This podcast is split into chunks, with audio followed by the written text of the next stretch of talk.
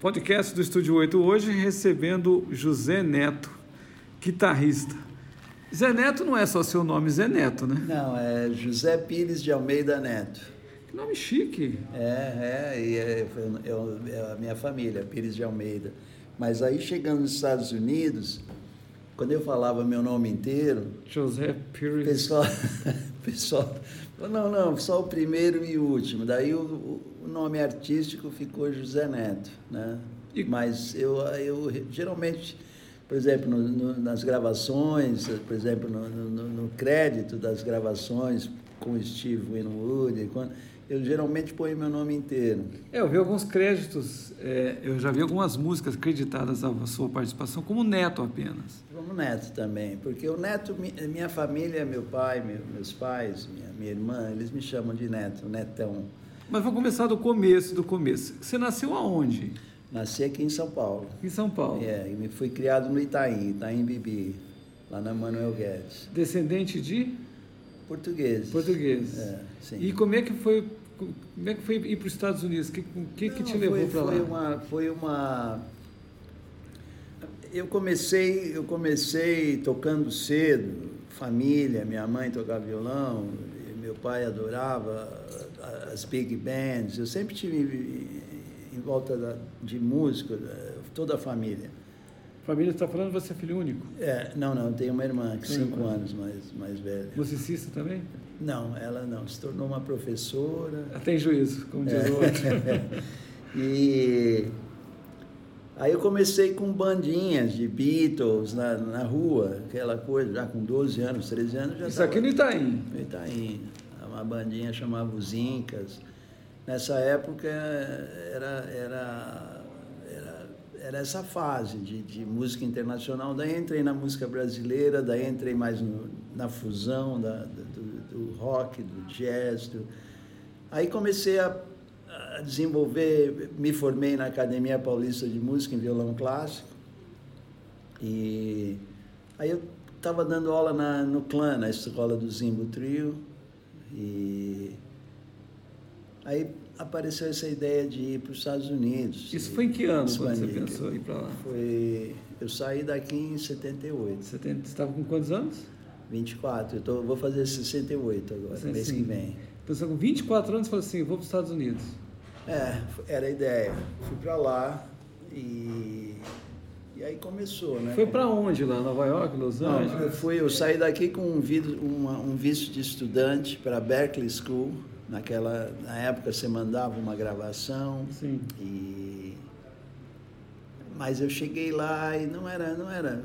Eu já não era mais a escola para mim, a escola já não era. Já não fazia mais tanta diferença. Não, mas aí eu tinha aquele visto, eu, eu pedi a minha inscrição de volta, eles davam uma quantia de volta, eu peguei essa quantia e mudei para Nova York. Fiquei lá menos de um mês em Boston. E Aí começou em Nova York, daí comecei a tocar, eu, tinha uma boate, cachaça, tava o Duca Fonseca, Guilherme Vergueiro. Eu, Guilherme Vergueiro? Guilherme Vergueiro. Guilherme Vergueiro era o pianista da, da, da, boate. Aí comecei com o Guilherme, com o Duduca, com o Naná Vasconcelos, era o pessoal que estava ali, né? Cláudio Rodite.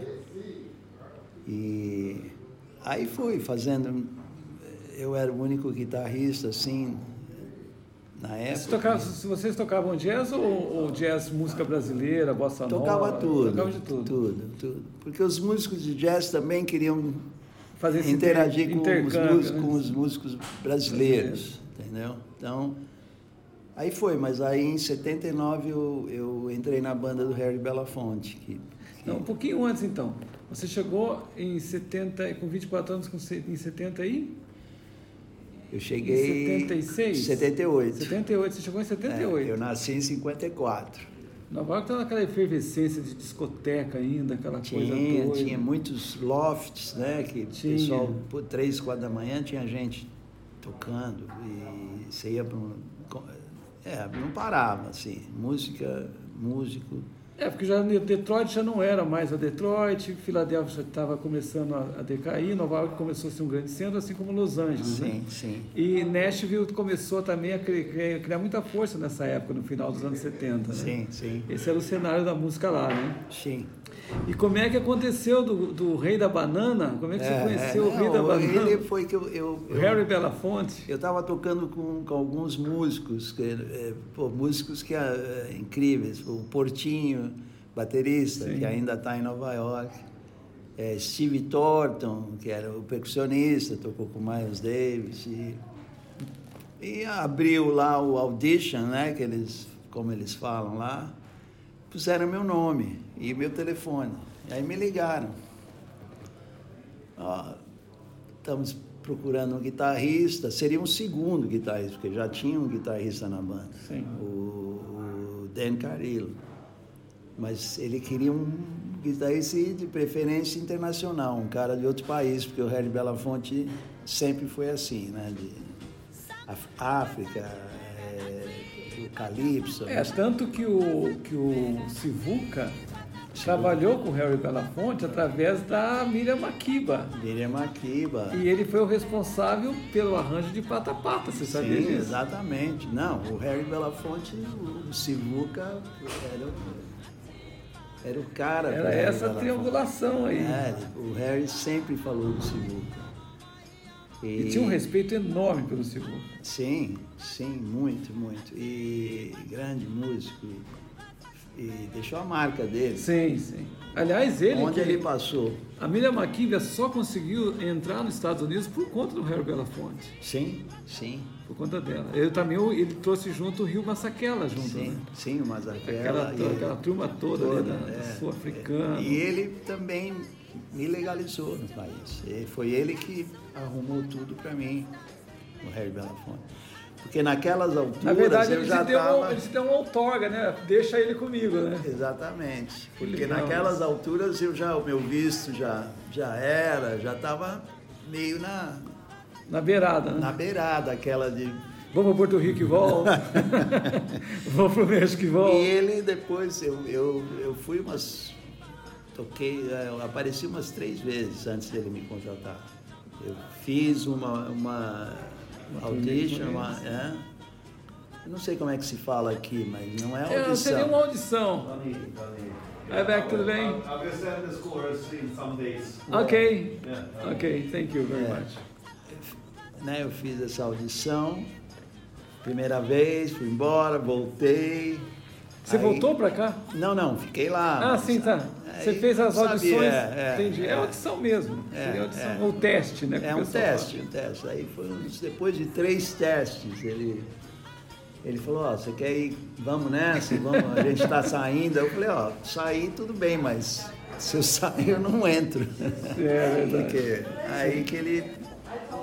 Aí que ele organizou tudo e, e um advogado, tudo. O cara me legalizou. Cara, ele te legalizou nos Estados Unidos, te deu um green card nos Estados Unidos. Não um green card, ele me deu um Mas visto de trabalho. Um visto de trabalho. Na que... época, se você tivesse um visto de trabalho dois, três anos, você já poderia ter o green card. Você podia. Ah, é? Eu fiquei com ele 30, 30 anos, sei lá. Você ficou 30 anos com o Harry Belafonte? Quer dizer, é, tiveram períodos Não, que eu saí, saía e entrava dois, dois anos, dois, eu, quando eu fui pra, mudei para Califórnia dei uma paradinha mas eu, eu, eu mudei para Califórnia em 82 83 dei uma paradinha daí ele já me ligou e falou ó, você tem que voltar é, você... e começou dali para frente eu fiquei com ele até ele era muito respeitado não? Muito e uma e uma, uma, uma um nível assim de produção, de, de, musical, de perfeição, de qualidade, tudo é um top, né? Você top sabia show. que o Yard World foi ideia dele, né? Ah, é? A ideia foi do, do, do Harry Belafonte. É, é. A primeira ideia dele, a primeira ideia foi dele. Sim. Aí ele contou para o Quincy Jones. Aí o Quincy Jones é que falou não, você não vai conseguir fazer o que você quer você, deixa que eu faço, porque eu Sim, tinha mais sim. contatos. Sim, ele- aí o ele- Quincy Jones chamou o Michael Jackson, que estava no topo na época, junto Sim, com o Lionel aí Rich, aí veio chamou. todo mundo. E tanto que ele tá no filme do. Tá, tá, não, Ele não. aparece no filme, não. Não, ele- Mas a ideia foi dele, ideia do Harry, dele, do Harry. Belafonte. Porque ele sempre teve com a Unicef, com, com a África, com tudo, tudo. é, o Harry era isso, ele era Martin Luther King, ele foi o cara que sempre levantou o, o projeto do Martin Luther King na parte financeira, era o Harry Belafonte. que- né? Quem, quem respeitava muito ele também era o Frank Sinatra. Frank Sinatra. Frank Sinatra sempre procurava ouvir para saber quem era o artista negro que estava tendo dificuldade no show business, para que ele contratasse, porque o, tinha uma tal de saturação né, de ajuda, né? Sim. Mas não, tá tudo nas costas só do Harry, deixa eu pegar aqui também um pouco. Sim, e nessa sim. leva Pegou foi o Sammy Davis. É. Sammy Davis, Arta Kitt. Aí você pega uma renca de artistas negros Sim. que esses dois colocaram na trilha, né? Não, só... o, Harry, o Harry era isso, ele era um humanitário, né? A- importância da sociedade, da política, do, do, do, do- povo para ele, é- é- isso era maior do que tudo. Nesses 30 anos você chegou a se apresentar com a Miriam Makeba e ele? Os dois Não? Miriam Makeba eu não conseguiu peguei. Eu pegar? peguei a Letambulo, que foi outra, uma Sim, veio... uma vez, sim. A sim. Leta, Leta. Você chegou a pegar, você chegou a Fiz, excursionar fiz, fiz, fiz Excursão excursões, excursões com a Leta. Fizemos Europa, fizemos ah, eu, ah, Nana Muscuri. Nana Muscuri, mano. Nana Nana Muscuri teve Muscuri. dois hits aqui no Brasil nos anos Então, 80. então, Nana Muscuri eu fiz, fiz programa de televisão com ela na, na, na Alemanha, fizemos Itália, fizemos. E aí eu me tornei até eh, diretor musical do Harry Belafonte por, sei lá, 10 anos. Ah, mas também você conhecia o repertório dele de... É, eu fui, eu fiquei, porque daí eu, eu, eu me tornei, fi- ficou um, só eu de guitarra, e eu tocava tudo, violão, tudo que ele queria, eu, eu comecei a arranjar com ele, eu, eu comecei a participar de, dos de tudo com, com ele, e aí, aí às vezes entrava um diretor musical, ficava um tempo, o Richard Bona Sim. entrou, o Richard Cummings, que foi outro que, quando eu entrei, ele era. Mas aí, se, se não tivesse ninguém, era eu, entendeu? E ele confiava, assim, ele falava, não, você lidera, eu não... Então eu fiquei, fiquei, olha, o último tour com o Harry Belafonte foi 2003. Não, agora não mais, porque agora ele. Eu tive assim, até, até 90, 91, eu ia para casa dele sempre, que eu estava em Nova York, eu ia lá tomar, comer cookie, tomar limonada. comer- e eu ouvia as Que músicas. legal isso. Muita coisa que a gente tocou, que a gente gravou, nunca saiu. Quer dizer, você ainda não, você não mantém mais contato com o Harry e tem muita coisa ainda de vocês que não foi lançado. Foi lançado. E Mas ele- isso seria ensaios ou sessões de estúdio mesmo? Não, versão de estúdio que nós fizemos. É E- mesmo? É, Que é. raridade isso. É, é, e tem lá, ele, ele sempre toca para mim. Eu, quando eu- a razão que eu perdi também é porque ele, ele não, não, não- perdeu audição Sim. e visão. Sim. Então não, eu ia sempre lá e aí não deu mais. A, a última, por exemplo, tem um documentário da minha vida que você não deve, se chama The Man Behind the White Guitar. Né? O Tem, homem, é. o homem atrás da guitarra, Guitarra branca branca.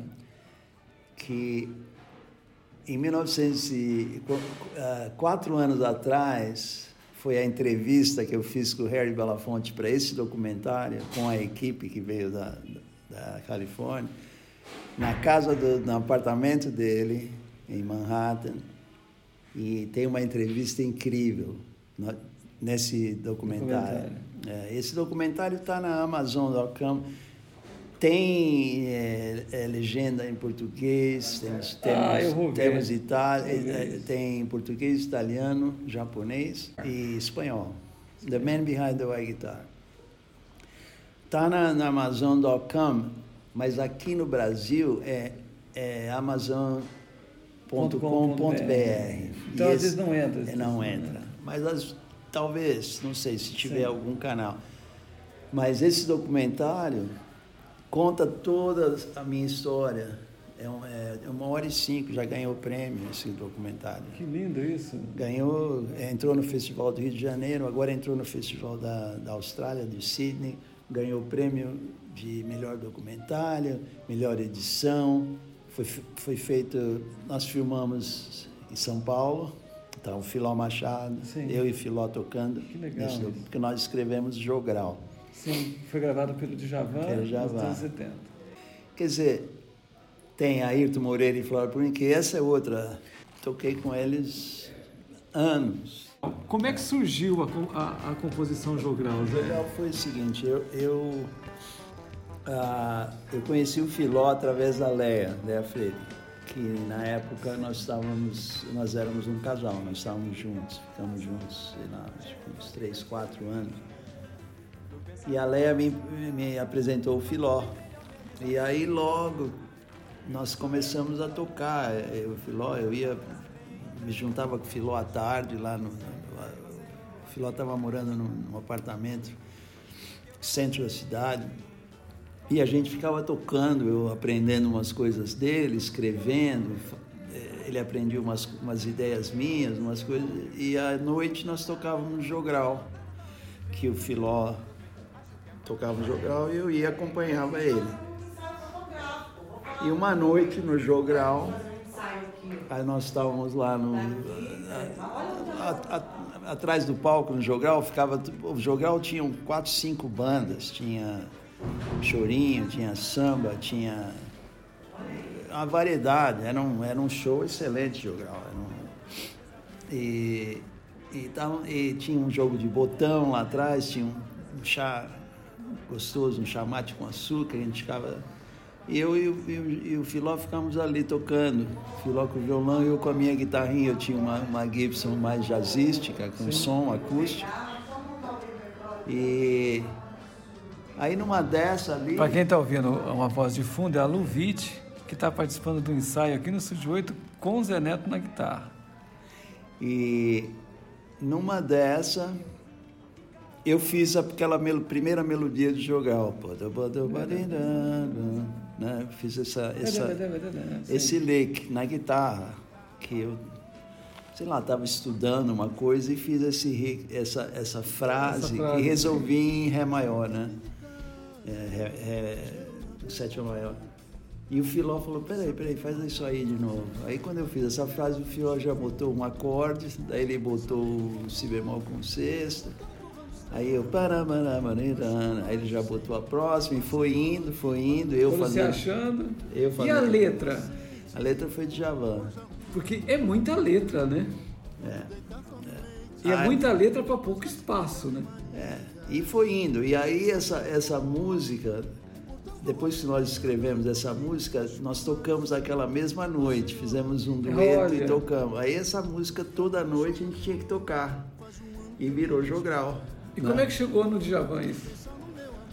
Eu acho que chegou no Djavan porque o Filó entrou em contato, acho que o Cisão Machado estava na, na, banda, banda na época Djavan, e tinha uma conexão, entrou e aí o Djavan ouviu, gostou pra caramba, fez a letra e o Filó foi pro Rio e gravou também naquela. Acho que o Filó tá tocando guitarra Sim. também ali. Aí e eu nem sabia que nada disso estava acontecendo. que eu já estava nos Estados Unidos. Aí, aí eu acho que em 80 e, me lembro meu filho nasceu. É, em 82 eu já estava no, no West Coast, né? Tava no norte da Califórnia e eu, eu recebi um telefonema. Interessante que eu vou te falar essa, essa, essa emenda aqui que você vai gostar recebi um telefonema do Jorge Dalto. Olha! e o Jorge falou: Ei, como é que está? Tá tudo bem? Daí ele falou: Olha com quem eu tô aqui. E me pôs o Javan no telefone. Aí eu, pô, Javan. Aí ele falou, pô, Netão, você, eu nunca, a gente nunca se conheceu pessoalmente, pô, gravei o Jogral. Mas por quê? Porque eu, em, 70, 70, em 80, eu estava na banda do Jorge Dalto, que chamava International Connection, em Nova York. Aí nós tocávamos, nós tocávamos muito no clube do Brecker Brothers, no 7th Avenue South. Sim. E o, o Randy Brecker também tocava nesse quando a gente fazia o International Connection no, no 7th Avenue South. Randy Brecker fazia trompete. E às vezes o Márcio Montarroio aparecia Putz. Lá, porque eles eram amigos. Sim. E nós gravamos a minha música, Sentido de Sete, no, no Urban Oasis, Oasis, do Jorge Dal, que foi um disco que ele fez para aquela Concord. Concord Records, sim. Concord Records. E Que era um selo especializado em New Jazz. Na época era New Jazz. Né? Era jazz, Agora é. já é, não, já é, já é É. standard, né? É. Muito- O standard saiu dali, né? E gravamos, gravamos essa, o Sentido de Sete. E, aí- e sempre que a gente tocava o Sentido de Sete na, na, na- no Seventh Avenue South, e Mário- eu me lembro o Márcio Montarroio, nós tocávamos no primeiro show, e se o Márcio tivesse lá, ele pedia para a gente tocar de novo no segundo. Aí o Randy vinha. Olha. O Randy vinha e falava, ó, o Márcio tá aí, pediu pra gente tocar aquela de novo. Aí a gente repetia o sentido de sete. Pena que o Jorge morreu cedo, né? Morreu cedo, um cara maravilhoso. O Jorge, eu me tornei amigo da família, é, da dela, dos filhos, né? o Miles e o Billy. E nós ensaiávamos na casa do Jorge, na, na, na 94, eh, no West Side. Ele fez uma carreira meteórica até, né? Para quem sai da Argentina e vai Sim, para lá. sim. Ele fez uma carreira Sim. para entrar no mainstream logo, tocando ele- com todos os ele- grandes. Ele, ele fez Tito Puentes, Sim. muito. Ele fez bom, Jorge Benson, eh, fez, não, e arranjava muito bem. Sim. Produzia também, eu Sim. fiz, fiz trabalhos com ele, Solidar Bravo. Ele tocou também na banda formada chamada chamada Hall Sugar, que era uma Sim. banda de segundo escalão que o baterista era o Bud Williams. Não, o Bud, o Bud tocava com a gente no International. Então, o que eu tô falando, porque ele tinha uma segunda banda que chamava Hall Sugar. O Bud É. contou isso pra gente aqui no Estúdio 8. Então, Ele falou assim: ah, o Jorge o tocava Bud veio comigo. com quem? O Bud veio com o George. Ah, ele veio com o Veio o? George, ó, nessa, nessa, nessa vinda pra cá veio o Bud Williams, o Randy Waldman, É. o David Garfield, você imagina, só peixe grande. Essa mesma banda. Porque o Bud nós tocamos juntos no, no, O Bud é um querido. querido. Stanley Nós Banks. Tocamos com, com o Dalto, o Bud, quando ele podia fazer, fazia o Bud, às vezes fazia o Portinho, mudava, né? Quem... Tanto que uma música gravada pelo Jorge Dalto, La Costa, Sim, o Lacoste. La Costa, o, o Bud gravou agora cerca de três anos atrás, a meu pedido. Ah, sim? Sim.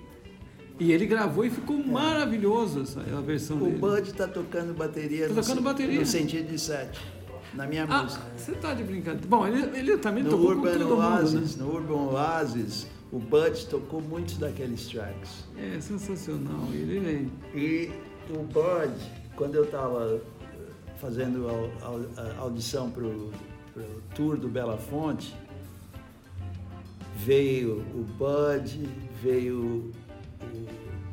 Mas não deu, não deu para. Porque o Bud veio, pô, o Bud, é queridíssimo, toca muito bem. Mas aí, no fim da história, veio o Kit Carlock, que é outro. Sim. Veio aquele. O, o Rodney Holmes, que tocou o Supernatural com o Santana. Santana. Que era batera também do Brecker Brothers. Sim. O Rodney. E eu estava fazendo, eu era o, o diretor musical, experimentando todos esses bateristas.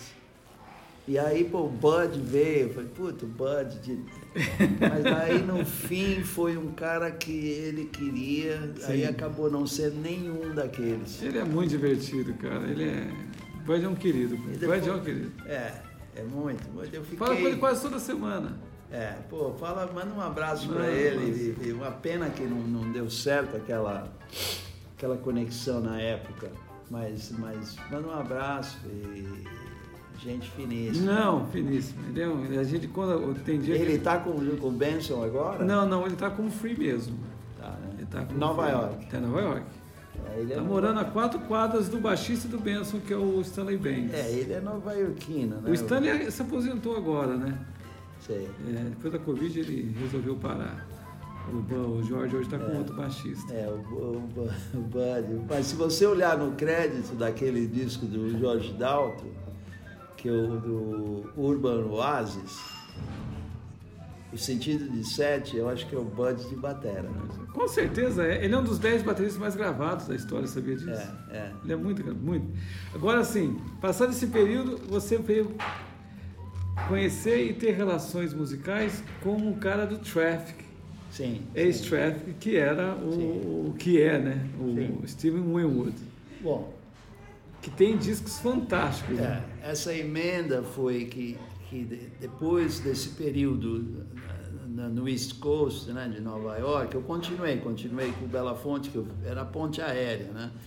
E ainda trabalhando, tra- fiz ainda com o Jorge Dalto coisas, fiz, fiz o disco do Paquito Ribeira, Paquito Rivera, sim, você fez com ele, Ex- sim. Você Com- trabalhou também com um cara, você teve numa- em várias sessões com o Narada Michael Walden. Sim, sim, Narada. Que, vinha ser, que viria a ser anos depois um puta mega produtor nos anos 90. né? Não, top. Então, Ainda trabalha. Ainda trabalha, não, mas sim, mas ele teve um período que ele ficou só Nossa, com. é, ele, ele veio depois do Billy Cobham no Sim. Mahavishnu Orquestra. Ele substituiu o Billy Cobham. Sim, ele veio se tornar assim nos anos 90. Talvez ele foi o primeiro, o maior durante Maior os cinco produtor, anos né? da É, música porque pop ele americana. pegou Whitney Houston, ele pegou ah, Ele pegou Chaka Khan, pegou quem mais? Putz, pegou todo mundo, Mariah cara. Carey, Pegou pegou Gloria Stefan, não tinha um que não gravava com ele. Aretha Franklin. Aretha Franklin. Muita gente. É, Narada ainda, Narada eu ainda faço trabalho com Narada direto, porque a gente É um mora gênio. no mesmo, a gente mora no norte, na mesma região. É um. Gente finíssima. é Também está cara- no meu docu- documentário. Narada. Tem uma entrevista do Narada. Ele é genial. O jeito que ele trabalha. Eu, eu gosto muito do jeito que ele trabalha, a percussão nas produções dele. É, não, é, Eu é, acho é perfeição. ele é- fantástico. É, é, é tão musical. Ele, bom, depois desse período, através do Jogral, a Flora Purim me ligou e falou: pô, eu ouvi a sua música através do Djavan, vamos se conhecer. Daí eu fui para Los Angeles, conheci a Flora em 84, 85. Aí o Ayrton estava com Crusaders nessa época. Sim. É. Sim.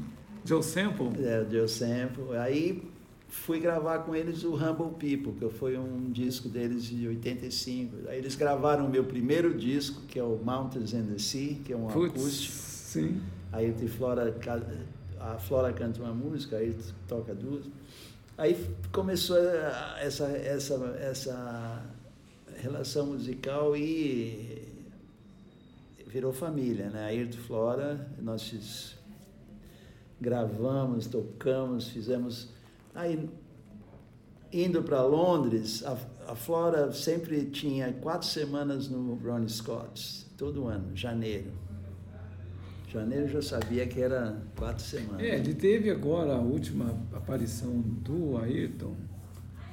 Foi no Ronnie Scott. Ele ia fazer uma sessão, acabou fazendo duas. Sim, eu estava lá Você estava lá agora, antes, antes dessa. tava. antes Eu, eu pandemia? arranjei o Sim, ah, é, você estava lá. Eu vi essa apresentação ao vivo online. Então, eu estava tava com ele. É, direto. Impressionante Fizemos, fizemos dois tours. O respeito dele lá deu um negócio de maluco. Não, não, Ayrton é o mestre. É o- é- Bom, aí tivemos essa banda Fourth World, que você deve ouvir um disco que se chama Fourth World, o primeiro dessa banda. Nós fizemos uns quatro ou cinco com uma companhia inglesa. O primeiro, é, eu acho que é, é a essência dessa banda, que se chama Fourth World e que era, era, um, era um, um trio, Ayrton na percussão, eu na, na, na guitarra branca, com, e o Gary Meek, que é um super saxofonista, músico, é, que trabalhou muito com eles também, saxofone, tocava um keyboard e a Flora cantando. Essa banda fez um sucesso na Inglaterra, principalmente na Inglaterra. Aí numa dessas, o Jim Capaldi veio dar uma à tarde eu e o Ayrton estavam tocando no, no Ronnie Scott e o Jim Capaldi veio "Ei", aí pô falando o Jim Capaldi era casado com a Aninha Capaldi Sim, veio morar no. Mato Grosso, né? É. Aí tocaram lá percussão, fizemos um som, não sei o que. Daí ele falou, ah, eu, vou, eu vou vir no show à noite. Ele veio no show, aí gostou pra caramba e falou, olha, eu vou trazer o Steve amanhã. Aí o Steve veio com o Capaldi nesse show. Aí começou, daí teve um jam session na casa do Capaldi.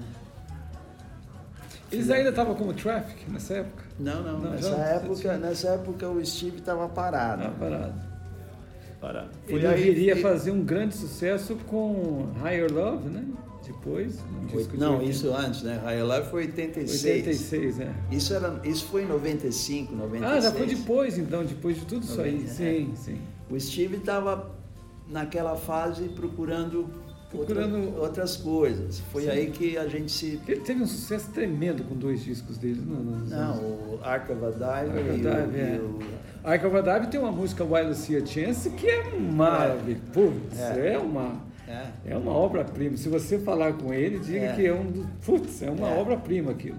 então, aí eu, foi aí que eu e o Steve começamos. O, o, o Dinho Capaldi participou um pouco. Sim. Mas aí que a gente começou a fazer jam, eu ia, ficava duas semanas lá na casa dele, uma semana, a gente ficava tocando e foi, foi, foi, foi, foi, até que aí começamos a, a, eu comecei a. Virei o guitarrista dele, né? Por 20 anos. Você chegou a participar de algum processo criativo com ele? Nove músicas. Nove músicas. Eu escrevi nove músicas com ele. Ele. E todas foram Ele gravadas. está nativa. Tá nativa, tá. Eu, eu, a gente já não faz nada desde antes da pandemia.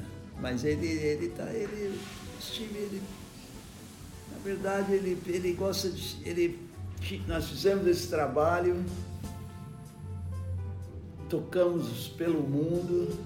Eu acho que ele tá agora, ele, ele é o tipo de músico que tem essas, esses espaços que ele fica procurando expandir. Sons, eu sei. sons e sei lá, ele, ele canta num, num- num coral, numa igreja, canta bem, ele, ele faz parte do coral, e às vezes ele até rege o coral. É um excepcional músico É, ele, ele é, um- é uma pessoa assim, eu acho que no momento ele deve estar naquela transição, né? Que, e eu participei dessa transição, ele, ele se interessou muito pela minha música.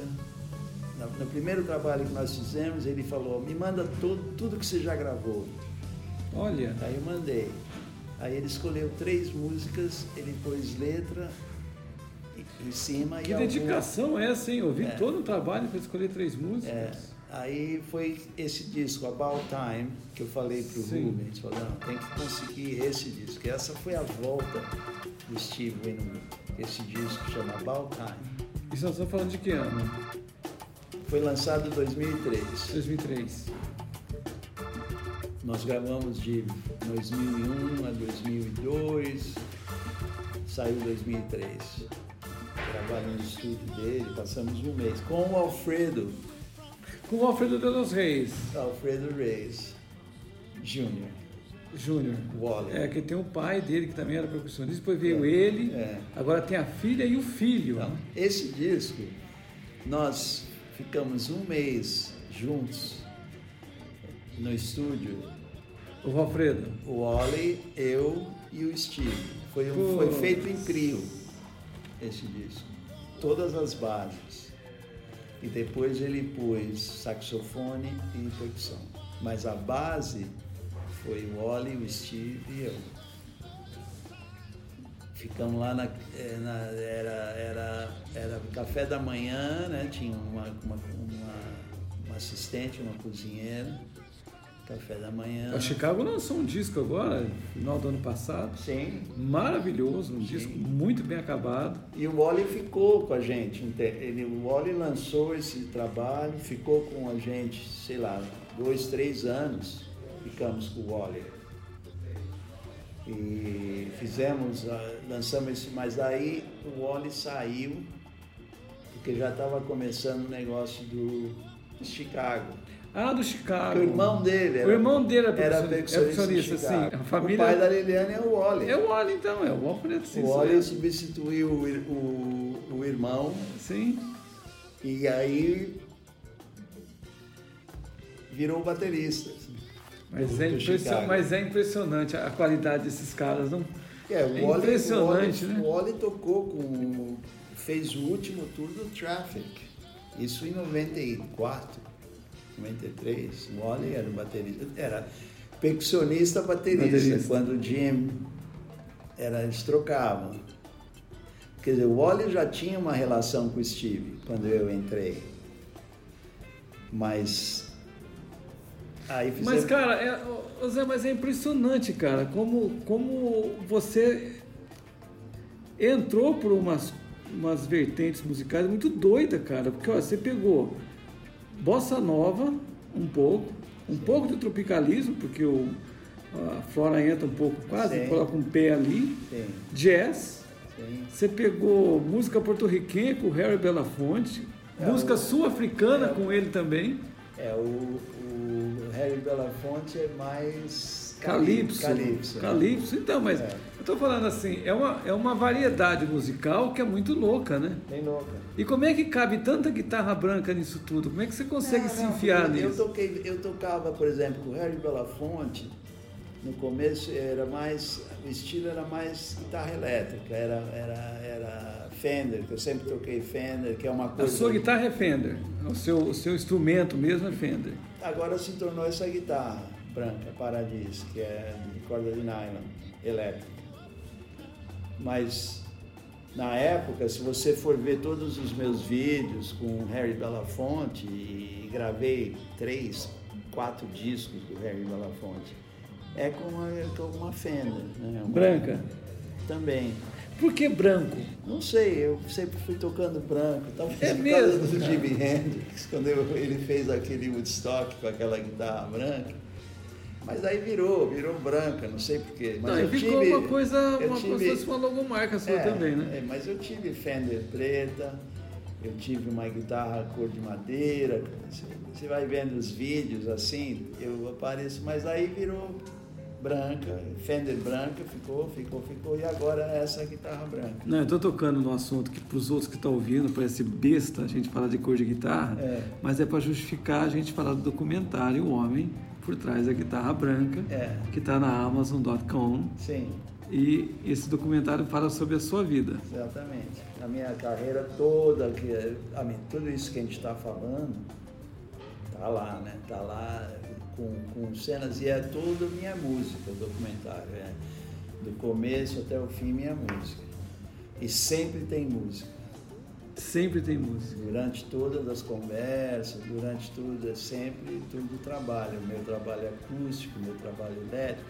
Tem a minha banda, Neto Band, também, né, no documentário muito. E essa banda, Neto Band, nós fomos para Ronnie Scott é, 15 anos, todo ano. Todo ano? Todo ano. Era, era, lotava, uma, uma banda que já, já estamos juntos há 25 anos. Para terminar o nosso papo, fazer umas perguntas para você de admirador de música, tá? O Clapton ainda continua sendo o rei da guitarra? Você que tocou com ele? Olha, não, eu acho que deve, ele é um dos reis, né? Não, você tocou com ele. Eu né? toquei, toquei, toquei com, com ele, nós passamos assim, teve um, um sábado inteiro de ensaio. Sim. Ele é um gentleman, é um cara que me deixou assim completamente à vontade, me deu solos, tem no YouTube, tem, se for José Neto e Eric Clapton, tem um, um blues, ele me dá o solo do blues. Olha, que legal é, isso. É um dos reis, sem dúvida. Não, é, entendeu? Não é, não é por menos que, você está sempre lá depois do Jimi Hendrix, está lá o um é engraçado, e o é né? isso, é isso mesmo, é isso tá mesmo. sempre um é. e dois. Agora, tem outros guitarristas, Não né? tem, tem, tem, muitos nomes. É, Steve Vai, para quem gosta um pouco mais de, é. De metal, você tem... Tem Jeff Beck. Jeff Beck, para quem gosta daquela guitarra mais... Tem o Peter Frampton. Tem, é, tem vários, tem. vários. Mas, sem dúvida, é uma carreira assim.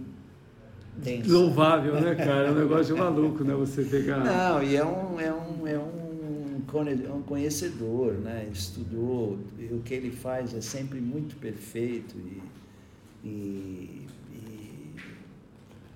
a sonoridade, a, a concepção, ele é um, é um cara que realmente se dedica e estuda o que ele faz. É, Ele criou, você consegue reconhecer, assim como você consegue reconhecer a bateria do Phil Collins quando você ouve, Sim, você consegue identificar a guitarra do Clapton. Assim como você consegue ouvir também quando é o Mark Knopfler. Sim, sim. É sim. impressionante as sonoridades de guitarras dele, né? Assim É. como a do Brian May, né? Aquela guitarra. Exatamente. É impressionante. Quando você bate o ouvido, você fala assim, é esse cara. Você pode errar, mas você não erra por muito, né? É interessante, né? Porque você vê, o, o Mark Knopfler, ele toca com a mão, né? Sim. Sem, sem palheta. Jeff Beck também. É um, é um, é um tom, uma tonalidade Você diferente. também Eu toca. também, eu toco sem palheta. É, tem alguma coisa assim diferente, né? Do- da palhetada. Eu gostei muito de ver sua guitarra hoje. Ah. É, é realmente uma sonoridade que, que não é, é ao mesmo tempo que é agressiva, mas ela consegue dar uma, uma ternura para a música. Eu até falei isso para a Lu, que a guitarra está sempre servindo alguém, não está tendo, sendo, tentando ser aquela guitar hero. Sim, sim, É, sim. é, como é que chama? É, É. aquele guitar hero que só quer se mostrar. Sim, Que sim. não, que, não- às vezes não quer dizer nada, né? mas não, a tua guitarra diz alguma coisa Obrigado, com uma sutileza Obrigado, muito obrigado, elegante. E para quem vê, fala assim: "Ah, poxa, temos um guitarrista na sala, entendeu? Ah, que legal, É, é muito legal. ver o, o É, respeito que você dá para o instrumento. Você não, não deixa ela ser uma vagabunda, vamos dizer assim, Sim, sabe? Como É, bom, é- é, mas acho que uma vagabunda que eu estou dizendo assim, porque tem guitarrista que quer somente te mostrar. sim. É o sim. Guitar Hero mesmo, entendeu? É um- não- ele não está É. servindo a música, ele não está deixando a música mais bonita, sabe? É, mas o eu acho exibicionismo. que, acho que a minha carreira, por exemplo, eu, eu, eu, eu me dediquei, eh, por exemplo, você vê o Harry Belafonte, eu fiquei tanto tempo, acho que por esse motivo, porque eu Com tô- certeza, E você está sempre com a servindo ele. Fora a mesma coisa, com o Steve Winwood a mesma coisa. E com a minha banda, a mes eu, eu dou o mesmo sentimento aos músicos que estão comigo, que não é a respeito eh, de eu, to de eu tocar super, não sei o quê, não sei É, não é a colocar- música, é a é, é música. servir a música. O teu estilo, aliás, a sonoridade, a tua postura lembra muito do B.B. King, cara, com relação à guitarra e à música, Sim, sim. entendeu? Ele Não, sempre é um- abre... esse já é um, é um grande elogio, obrigado. Não, não, eu estou falando como, como a gente gosta muito de música aqui. Você não sabe Sim. quando.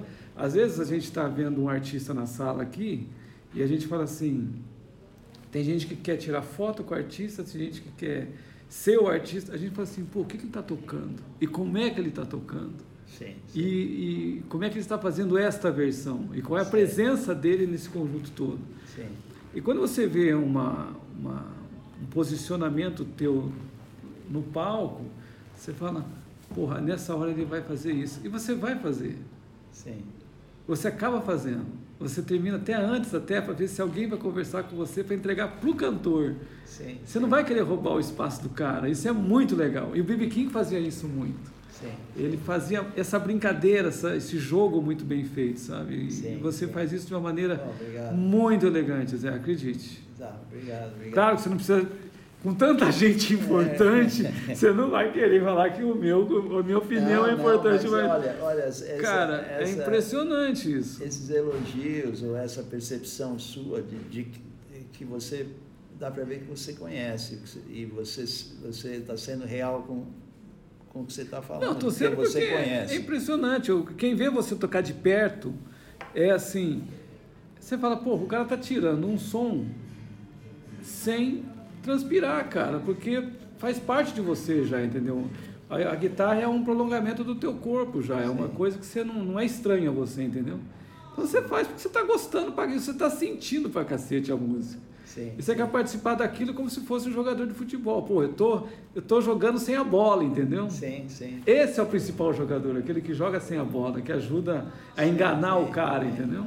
É, mas né, por exemplo, aqui é, um é, é, é, é o show da Lu e com esses músicos excelentes e eu tenho que fazer parte, fazer crescer esse trabalho.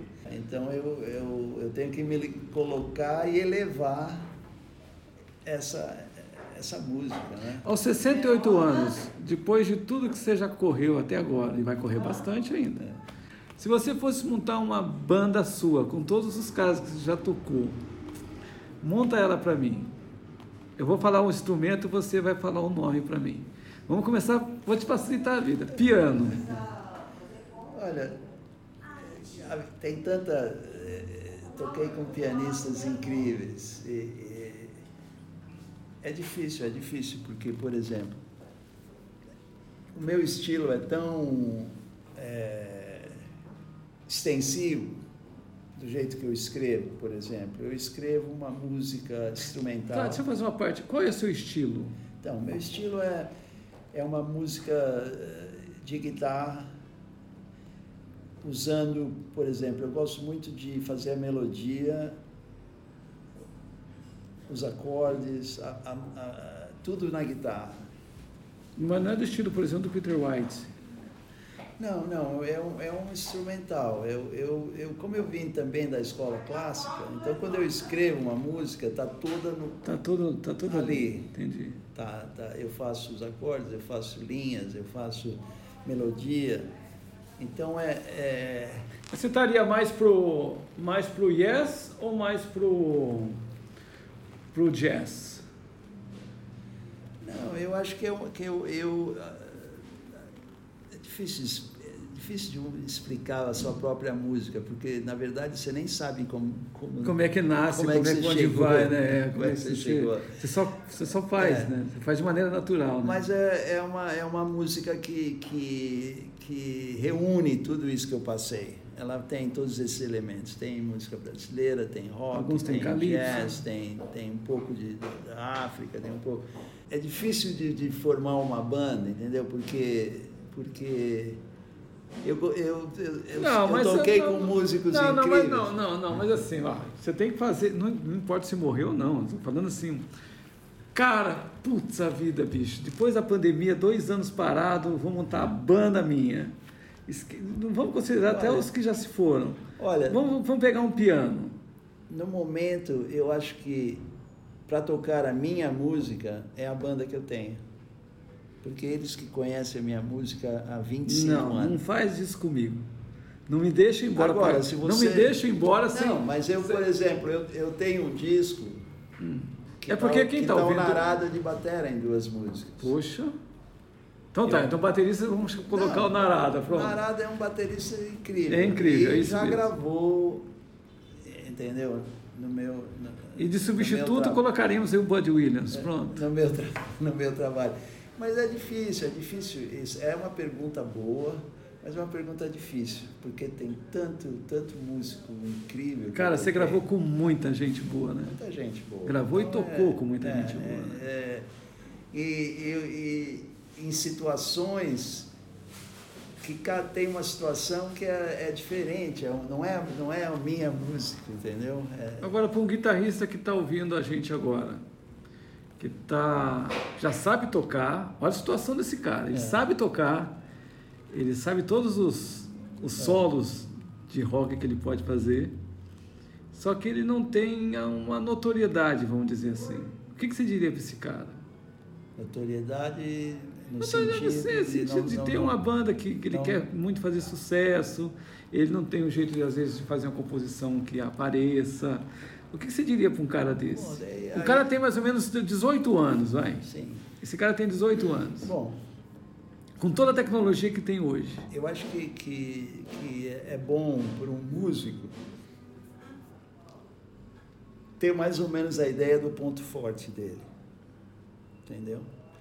Porque, por exemplo, se ele não compõe, ele tem que se tornar um bom intérprete, Excelente. um bom solista, um bom porque ele não vai ser um compositor. Entendeu? Então ele tem que começar a ler partitura primeiro. Sim, é importante. Isso é bom para poder interpretar, para poder se encaixar, é, desenvolver a, a sua naturalidade. Então, sei lá, se você é um compositor, se concentre nisso e, e procure avenidas. Mas é bom se você compõe no violão, digamos, você compõe no piano, você compõe qual instrumento você compõe, desenvolva esse instrumento, aprenda opções de, de acorde, opções de, de, de escalas, melodias. Isso vai ajudar na sua composição. Sim. Entendeu? E vai ajudar também você é, é, conseguir transcrever o que você está ouvindo para o instrumento, de uma forma. Né? Quantos anos de carreira? Ah, eu, eu, eu, eu vou fazer 68 o mês que vem, né? Então, sei lá, é, isso começou 12, 11 anos. Então é, é, muito tempo tocando com banda, mexendo, aprendendo, fazendo. Então é uma, sei lá, 50, 55 anos, sei lá. Parece Zé, muito. Foi um enorme prazer ter você aqui no Estúdio 8. Queria agradecer muito a tua atenção, a tua é música prazer, e principalmente, cara, a sua dedicação e a sua solicitude sempre. É uma coisa impressionante, viu, Zé? Não, foi um prazer. Esse lugar é incrível. Vocês são, é, como se diz, music connoisseurs, né? com qualidade. E vocês ouvem uma música. Ah, quer dizer, aqui a coleção de música aqui é incrível, é de, de, de todos os estilos. Então, e, na, você... e na sua volta, nós vamos gravar você aqui, não vamos, esqueça disso. Vamos fazer um projeto e eu agradeço, vai ser um prazer. Zé, um abraço. Um abração para vocês também. Obrigado. Obrigado. Obrigado.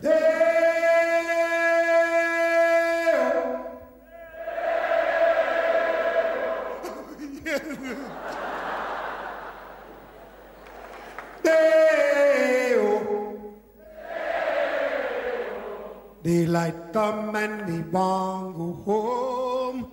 Daylight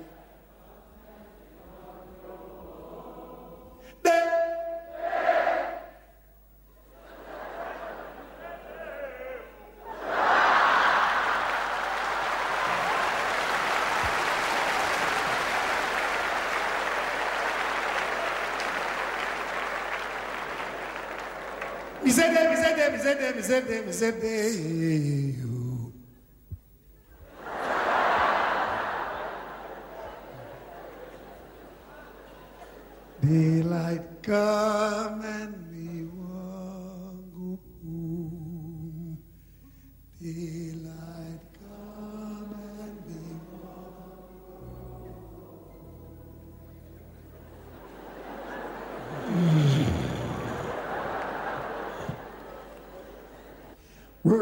Night and I drink a rum. Stack banana till the morning come.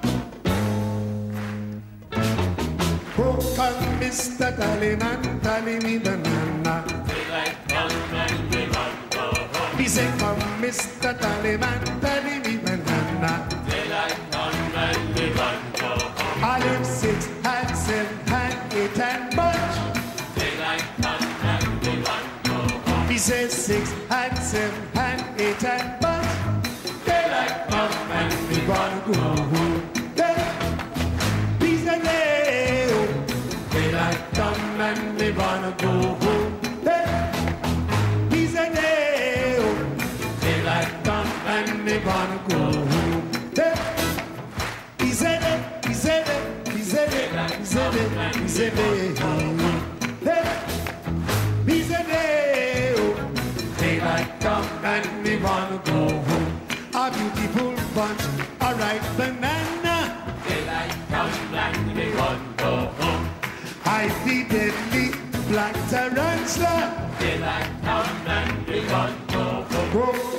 Mr. Tallyman, tally me oh, banana. Daylight come and me wanna go home. He said, come, Mr. Tallyman, tally me oh, banana. Daylight come and me wanna go home. And if six and seven and eight and but daylight come and we gotta go home. Six and seven and eight and but daylight come and we gotta go home. Day, these a day, oh daylight come and they wanna go home. Hey, peace a day. Daylight come and they wanna go home. Hey, zede, zede, zede, zede, zede, Hey, peace a day. Daylight come and they walk.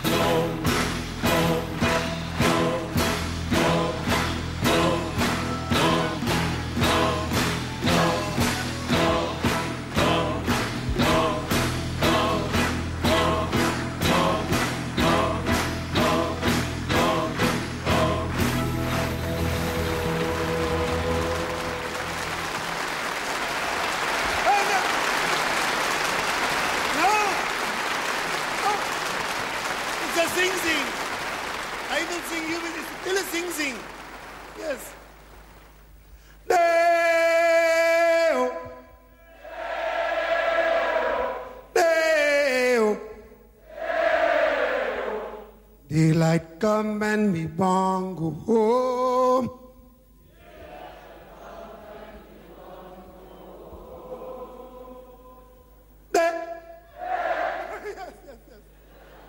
He said them, he said them, he said them, he said them, he said them, yeah, yeah,